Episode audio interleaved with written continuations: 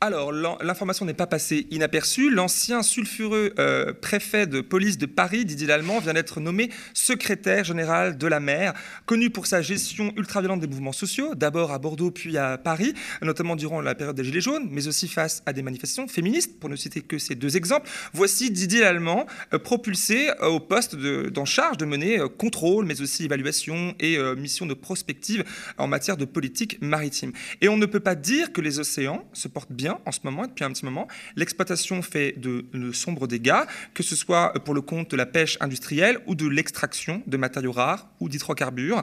Un sujet qui nous semble pour le coup, euh, malheureusement, aussi flou et lointain que le sont physiquement de nous les océans, malheureusement, et leur fond, on en parlera. Et pourtant, le sort des océans nous concerne plus que jamais. Pour en discuter, je suis en compagnie de Camille Etienne, activiste pour la justice sociale et pour l'écologie. Bonsoir Camille. Bonsoir. Rebonsoir, parce qu'on s'est vu dans la première partie de l'émission.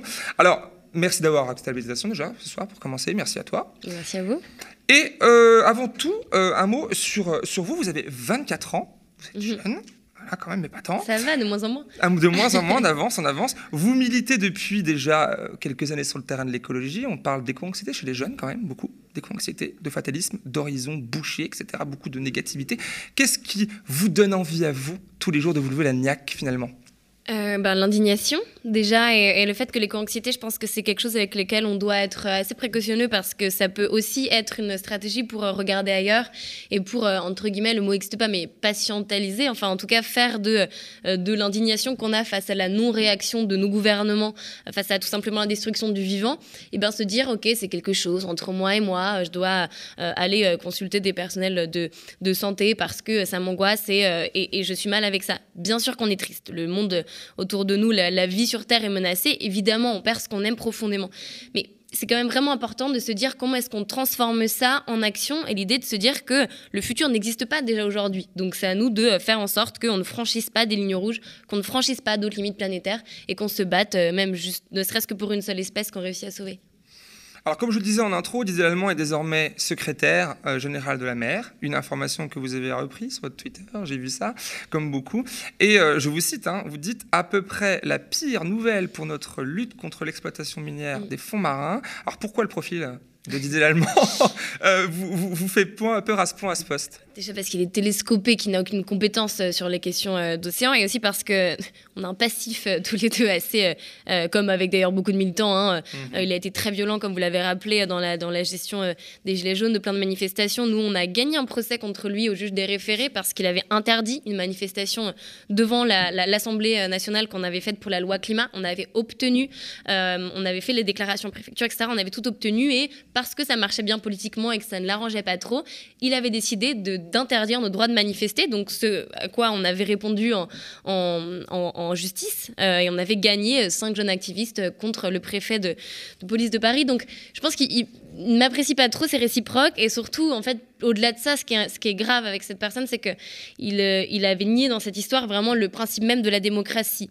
Et quand on parle d'exploitation minière des fonds marins, c'est l'intégralité de la société qu'on menace parce qu'on condamne le principal puits de carbone qu'on a aujourd'hui. C'est quand même plus de 30% des émissions de gaz à effet de serre qu'on émet qui sont euh, séquestrées dans, le fond de ces océans-là.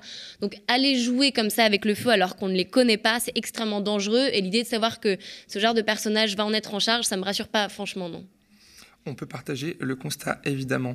Alors, on a tous en tête à peu près les enjeux tous, hein, depuis euh, quelques temps. Je pense, je pense. On a, en tête quoi le, continent de, plastique qui flotte euh, sur les océans. On a en tête les naufrages euh, réguliers qui entraînent les, des marées noires. Ça, tout ça, tout le monde l'a connu plus ou moins. Ou encore le drame environnemental il y a quelques jours de cette rupture de, canalisation de, gaz dans l'océan, enfin dans, dans, dans, la mer Baltique. Y a-t-il pour vous des urgences dans tout ça? Ou, et en gros, quel est l'état actuel des choses concernant l'océan? Assez dramatique parce qu'on a du mal à mobiliser sur cette question. D'abord parce que je pense que ça nous fait peur autant que ça nous fascine, qu'on a très peu de connaissances euh, sur l'océan. On connaît moins le fond des océans que la surface de la Lune. Euh, c'est assez symptomatique en fait qu'on a besoin de, s'échapper de notre planète sans même être capable de comprendre ce qui compose la, majeure partie de sa surface. Euh, je dirais que je prêche pour ma paroisse, mais moi, ce qui m'inquiète beaucoup, c'est deux choses. C'est d'abord la surpêche, c'est d'abord le, fait qu'on est en train de vider drastiquement le stock de nos océans. Et même quand on parle, ça devient très concret, quand le nombre de fois, et je pense que ça arrivait à plein de végétariens, quand on dit, mais euh, vous mangez quand même du poisson, comme si c'était pas très grave parce que c'était pas du vrai sang, que ça nous ressemblait un peu moins. Euh, en réalité, c'est extrêmement grave ce qui se passe aujourd'hui avec la biodiversité marine. On est en train de la condamner à une vitesse inimaginable. 2040, et on en dépend. de plastique. Voilà, il y a ce chiffre-là, il y en a plein d'autres, mais on dépend littéralement de cet écosystème-là. Et la deuxième chose, je dirais rapidement, c'est sur l'exploitation minière des fonds marins. Pourquoi pour moi c'est une urgence? Parce qu'on a la capacité de la faire arrêter. En fait, c'est comme si on découvrait encore une nouvelle manière euh, d'aller euh, euh, d'aller nous condamner un peu plus vite vers le précipice, parce que, comme je disais, ce carbone est séquestré dans les sols, et en allant chercher des, qu'on appelle des nodules polymétalliques, bref, c'est des minerais dont on a besoin pour nos téléphones, par exemple. Mhm.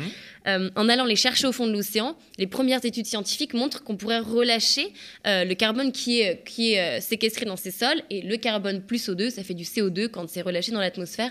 Je pense qu'on en a déjà assez.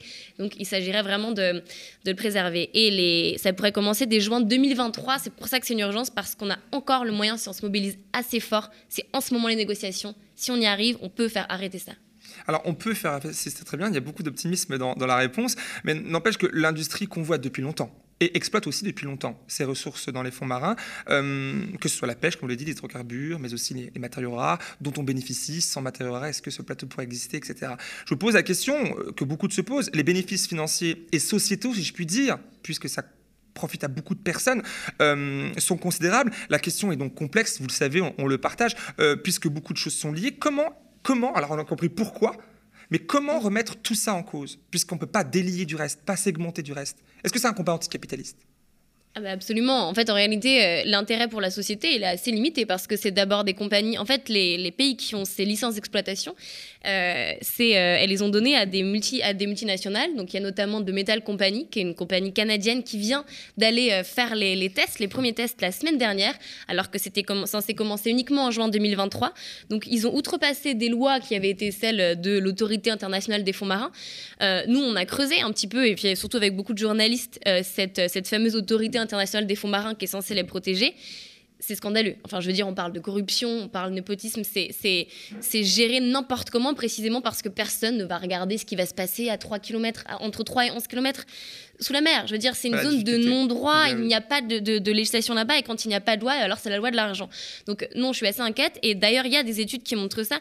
C'est Aurore Stéphane qui, euh, travaille beaucoup sur ces questions d'exploitation euh, euh, sur Terre, et en fait qui montre qu'aussi on n'aurait pas spécialement besoin de, de ces ressources-là. Évidemment, il faut faire autrement, et le, but, ce qu'on dit, c'est pas on choisit entre condamner nos fonds marins ou alors faire travailler des enfants. Peut-être qu'on peut être capable en tant que société que de se, de se dire que non, on n'a pas à choisir entre la peste et le choléra, et qu'on on se battra quoi qu'il arrive quand ce qui nous paraît injuste. Et c'est profondément injuste que l'exploitation minière des fonds marins. Il va falloir faire autrement. Ça peut vouloir dire euh, faire de l'économie circulaire en euh, recyclant mieux ces minerais-là euh, pour les réutiliser pour, tous les usages qu'on a. Et puis faire moins, une sobriété numérique qu'on va devoir planifier. On va devoir planifier cette sobriété numérique, avoir moins d'objets numériques de manière individuelle dans nos possessions, c'est évident.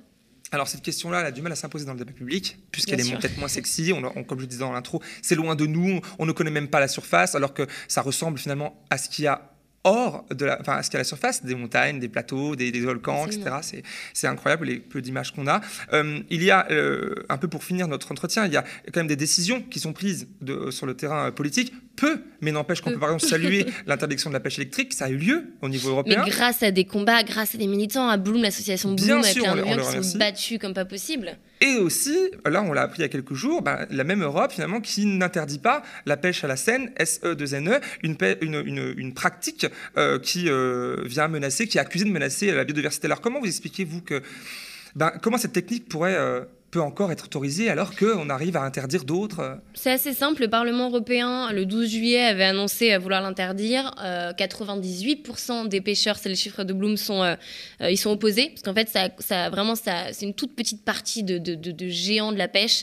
mais qu'est-ce qu'on a décidé? Ben, C'est le gouvernement français qui a poussé avec les pêcheurs, avec ce qu'on appelle la FNSEA de la pêche. En gros, c'est le même mécanisme. Ils, ils représentent très très peu d'agriculteurs, ou en l'occurrence très très peu de pêcheurs mais des pêcheurs qui ont énormément d'argent et donc de poids dans ces négociations-là. Il faut savoir qu'au Parlement européen, la présence des lobbies est très très forte. C'est très difficile quand on est euh, des activistes, des associations, de faire peser notre voix. Ça coûte de l'argent de se déplacer, d'être sur place, d'avoir accès à ces députés-là. Il y a plein d'exemples d'amendements qui ont été qui sont déposés, qui sont en fait des copier-coller euh, de ces de ces lobbies euh, de, de, la pêche. Donc c'est extrêmement grave. Et ce qu'on peut faire, c'est soutenir ceux qui se battent. Je pense à Bloom, il y en a, il y en a d'autres, des associations qui se battent sur ces sujets-là, mais on a vraiment besoin de faire masse parce que quand ils sentent qu'on les regarde, c'est peut-être la seule chose qui peut leur faire peur, c'est leur réputation. Il nous reste ça, au moins. Euh, il nous reste aussi la désobéissance civile. En mer, c'est un peu plus compliqué. Euh, si Shepard le fait très bien, on peut aussi les soutenir. Mais il faut vraiment qu'on leur fasse sentir le poids de notre regard sur leurs décisions qui ne, qui ne doivent plus être restées dans l'impunité. Eh bien, merci beaucoup Camille d'avoir accepté euh, de répondre à mes questions ce soir. Euh, quant à vous, derrière votre écran, euh, bah, restez connectés, car dans quelques instants, mon confrère Rémi Kenzo Pages accueillera Philippe Descola et Alessandro Pignocchi à l'occasion de la sortie de, leur ouvrage Ethnographie des mondes à venir, ou éditions du Seuil, une discussion entre deux auteurs sur notre relation au vivant, on en a parlé tous les deux à l'instant, mais aussi de la nature, la culture et des moyens de répondre à la catastrophe écologique.